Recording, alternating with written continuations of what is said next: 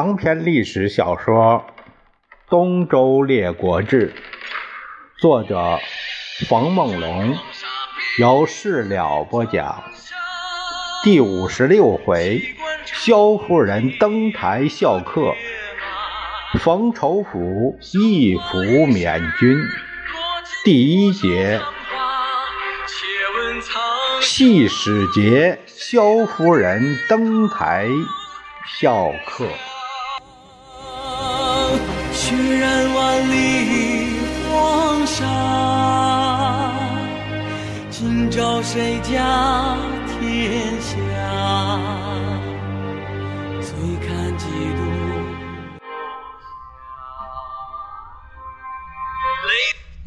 上回说到，荀林府用戏庸搞治安，捉小偷，犯罪率。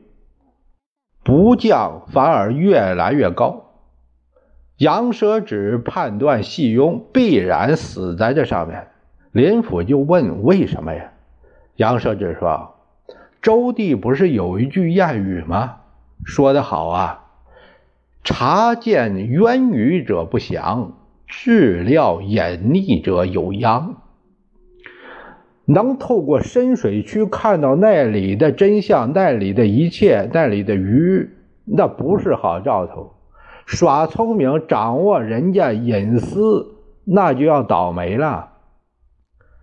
你指望细庸一个人办案，那能抓得完吗？可是这些小偷要想做了他，他不死都难。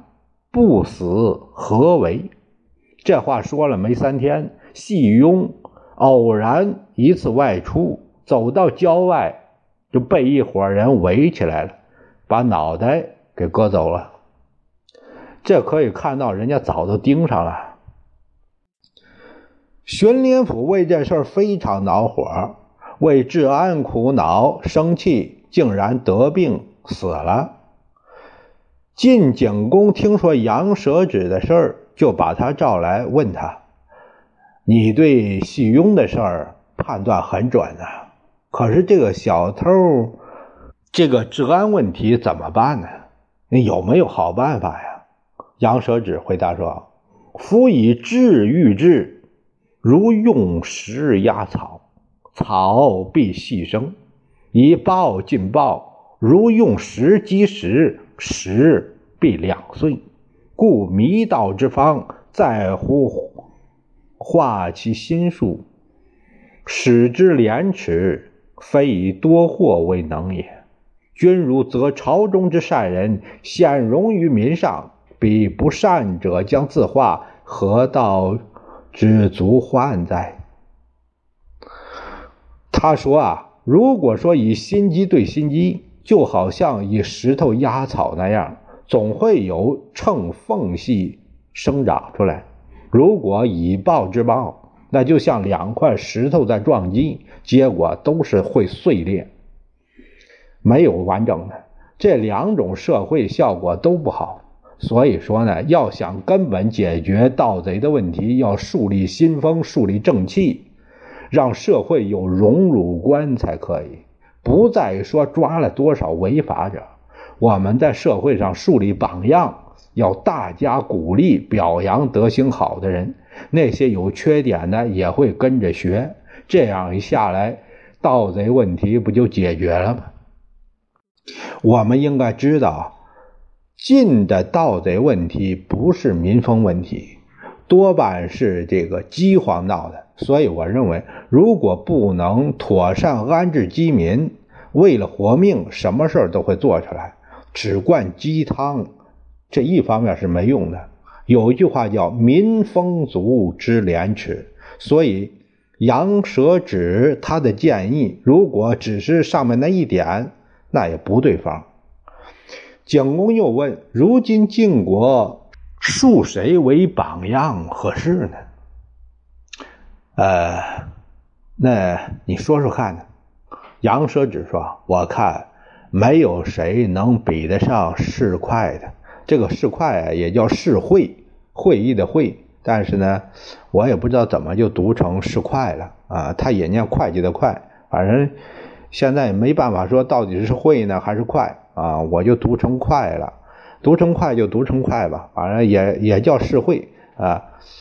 世会其为人，言依于信，行依于义，和而不产，廉而不矫，直而不亢，威而不猛，君必用之。你得用他呀，像这样的人啊，和气，但是他。和你和气不谄媚啊，行行侠仗义，廉洁啊又不矫情啊，不是做不是搞那个啊这个什么，就是装不是那样，直而不亢。虽然他很耿直，但是呢又又不那么这个过激啊，威而不猛。有这种威严威势，但是呢，他不莽撞。哎，主公，您该用这样的人。就这样，等到世侩，呃，从把这个赤狄，呃，这个疆域这个地方平定之后，回到朝廷，进景公，呃，献狄服于周。啊，他就是把这个打了仗以后，把这些俘虏啊送到周朝去了，朝廷去了啊，到天子那儿，并称这是世侩的功劳。奏闻周定王，定王赐世侩以蒲冕之服，蒲冕之服就是呃，相当于这个等级的服装吧，啊，带着那种花纹啊。位为上卿，啊，这是属于在中央啊这个干部啊。随后，他这个任林府，呃，代林府的这个职位，就是任了中军元帅，并且加了太傅这个职位，改封地在范，这个范呢，模范的范。呃，后来这个范在范地，就是范这个范呢，就后来有了范氏，所以还有这个世会还是世侩啊，呃，他还是刘氏的刘姓，刘氏的祖先，也是范氏的祖先，他是范地啊。世侩上任后，首先废掉了。这个名目繁多的这个治安条例，把这个鸡道科条，呃，都去了，以教化、劝民为善，哎，教化为主。经过几年的这个精神文明建设，等于社会风气大好。那些实在是改不好、混不下去的那些人呢，没办法逃离晋国，跑哪去了？都跑秦国去了，他不是离秦国近吗？跑秦国去。晋景公休养生息几年之后，有了更高的追求。他干什么呀？他想图伯，那就是要称霸。谋臣伯宗说：“从先君文公开始，蒙于建土，列国都很向往拥护。襄公时期受蒙新城。”诸侯没有敢二心的，可是自打令狐失信和秦闹翻、齐宋弑逆，我们也没有平事儿，这样才让山东诸国轻晋而服楚，都跟着人家楚国去去混去了，嗯，把咱给晾了。再者，进来的呃这个旧政无功，旧宋不果，哎，这事儿办的都不像个大哥样。所以呢，又失去两国。现在晋手下那小弟就剩下魏、曹三四个国家，齐、鲁都是风向标式的国家呀，风向标像的是那这个像风向标一样的国家。主公要想复盟主之业，那都得走进齐鲁，哎，这是个方向。呃，可以使人行骗于二国，和他们搞好关系，等待时机。一旦他们和楚关系紧张，我们就可以取而代之。那霸业就可以实现了。晋景公认为这这是这么回事于是他就遣上军的元帅细客石鲁，并且还到齐国。后期李泌带了很多重礼。咱们说这个鲁宣公啊，鲁宣公因为齐惠公扶植定位的啊。所以呢，从感情上、政治层面都对齐啊有搞好关系的必要。所以他啊每对齐奉事为简，朝聘具有长期，每年都去。呃，等到这个清宫，呃，清宫齐清宫，清是呃这个清客的清。清宫叫吴也，也叫吴雅啊。吴雅继呃这个继位以后，还是遵循这个旧规，没有缺过礼啊，没有失过礼。细客来到鲁国修聘，就是友好表示。李泌啊，他就想呃再去齐国。鲁宣公，呃，正好呢，也到了该去齐国进贡了啊，就是像创新一样，得得得得得上贡去啊，就让上卿季孙行府跟着细客一同前往。这路上这不是也有个也有个伴儿吗？也显得和会。就这样，他们就一同呃。到齐国去，走到齐国郊外，正好碰上魏国的上卿孙良夫，还有曹大夫公子守，他们来干什么？他们也到齐国来行聘啊，都是都是尊齐国为老大，所以呢都来了。哎，四个人相见，哎，这个。都表明来意，这是真是不期而会呀！哎，大家都有这心意，那那咱们都一块去吧。就这样，四个人呢就结伴同行，从近郊，然后到了客馆，呃，这个下榻。第二天朝见，啊，把这个各置主君之意啊，这这这就是一些外交的礼仪了。礼毕。这些这个繁缛的这个外交礼仪之后，齐清公打量着这四位来使啊，心里边暗暗的感到称奇。哎呀，这真是太有特色了啊！嘴上他不能说啊，他说：“哎，大夫请暂归公馆啊，即容设想相待。待会儿啊，我这个我还要设国宴。”啊，来好生款待你们！四位大夫就就退出了朝门。清宫下班回到后宫，呃，他就来给母亲萧太夫人请安。他来请安呢，他就忍不住就乐了。太夫人一看，太夫人谁呀？她是萧君之女，她她嫁给了齐惠公。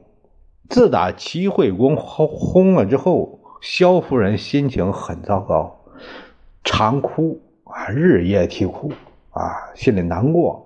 清宫呢，对母亲很孝顺，为了让母亲开心，在外面听到什么可乐的事儿啊，都回来讲给母亲听。这天清宫回来了，回来以后，他只顾着嘿嘿傻乐了，也不说话。萧太夫人就问呢：“这是这外面有什么可乐的事儿啊？你看把你笑成那样。”清宫就回复母亲说：“啊，他说外面 也没啥乐事儿，就这两天吧。哎呀，呃，晋、鲁、魏、曹这四国，呃，派遣了来使和我国修好。哎晋大夫是细客，他呀是一个瞎子。”只能他是一个，他一一只眼有一只眼能看人。鲁大夫季孙行府，哎，他那个是个秃子，一根毛都没有。哎，那个谁呢？魏大夫孙良夫呢，是个瘸子，嗯，两条腿呢高低不平。还有这个曹公子手，曹公子手啊是个罗锅，这两个眼睛关地。哎呀，我想啊。这生人暴疾，五行四体不全，倒也不稀罕。这这有个残疾也不是啥可乐的事儿。可是你说，你说他们他们几个凑一块儿了，还各占一样，都这你你 是不是很搞笑啊？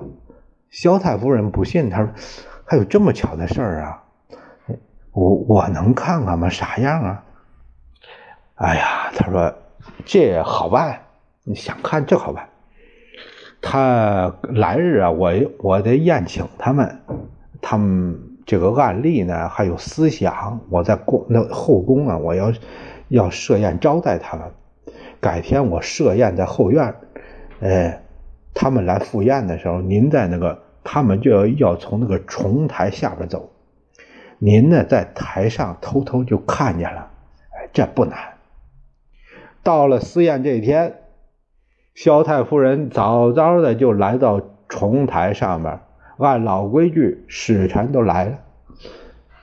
这个这里边啊，有一个就是国家有个觐见的礼节，就是这个是一个惯例，使臣到了以后都要用人家本这个主国的东道国的这个车马，哎。仆从都用东道国的，这是这东道国供应。这为了让这个客人这边的仆人什么好好休息一下，所以清宫呢，他心里有戏啊，就特别安排了人，安排了这个苗苗者，苗者就是一只眼，秃者啊啊跛者驼者各一人啊，这这瞎子秃子这瘸子罗锅。一个人安排一个啊，专门专门在本国找他，找了怎么呢？安排他们当司机，给谁当司机呢？分别给细客，细客不是瞎吗？一只眼是吧？你一只眼你就给细客，你你秃是吧？你秃就给那个邢府秃啊，邢府秃你就给邢府。哎，孙良夫不是瘸吗？好，那你就给孙良夫。哎，那个公子公子手不是罗锅吗？好，那你你罗锅，你配他罗锅。齐上卿国佐认为这样做这样做不好，这个朝聘国之大事，宾主主敬，敬以成礼，不可戏也。这个这不是闹玩的，不能开国际玩笑。轻功不在乎，他听不进去。哎，这样一来，你看吗？一个车上俩，两个瞎眼的，两个秃子，两个罗锅，还有两个瘸子，从这个台下就经过。萧夫人在那台上透过帷幕拨开一看，她乐喷了，哈哈大笑。左右的侍女什么的捂着嘴儿，都都都都笑弯腰了。嘎嘎的笑声传向了天际。细客啊，刚开始他见到司机也是一个眼，他也也没在意，认为是偶然呗。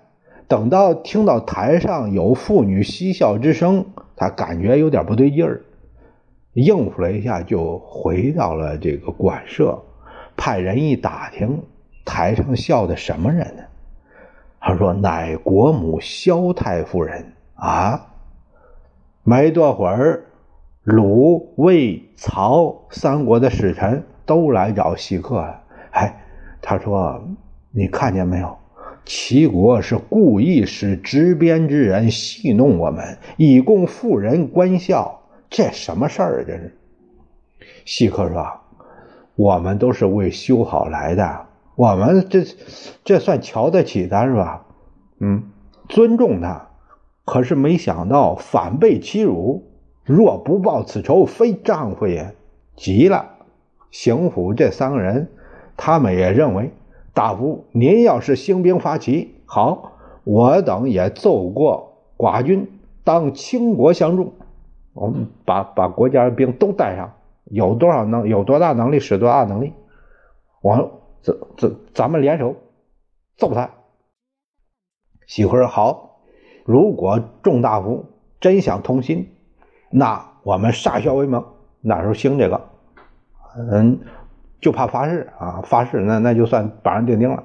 发起之日，有不竭力共事者。神明吉之，吉之啊！天打五雷轰，发誓就发誓。四位大夫聚在一起，谈了很多具体的问题，直到天色发白，大家也不向齐侯辞行，去你的吧！各自登车，命司机星夜给我往回赶，各还本国而去。国佐一听这消息，他长叹一声。奇患自此始也，这他妈麻烦来了。使臣有诗写道：“主宾相见敬为先，残疾何当配之鞭？台上笑声犹为忌，四郊已报起风烟。”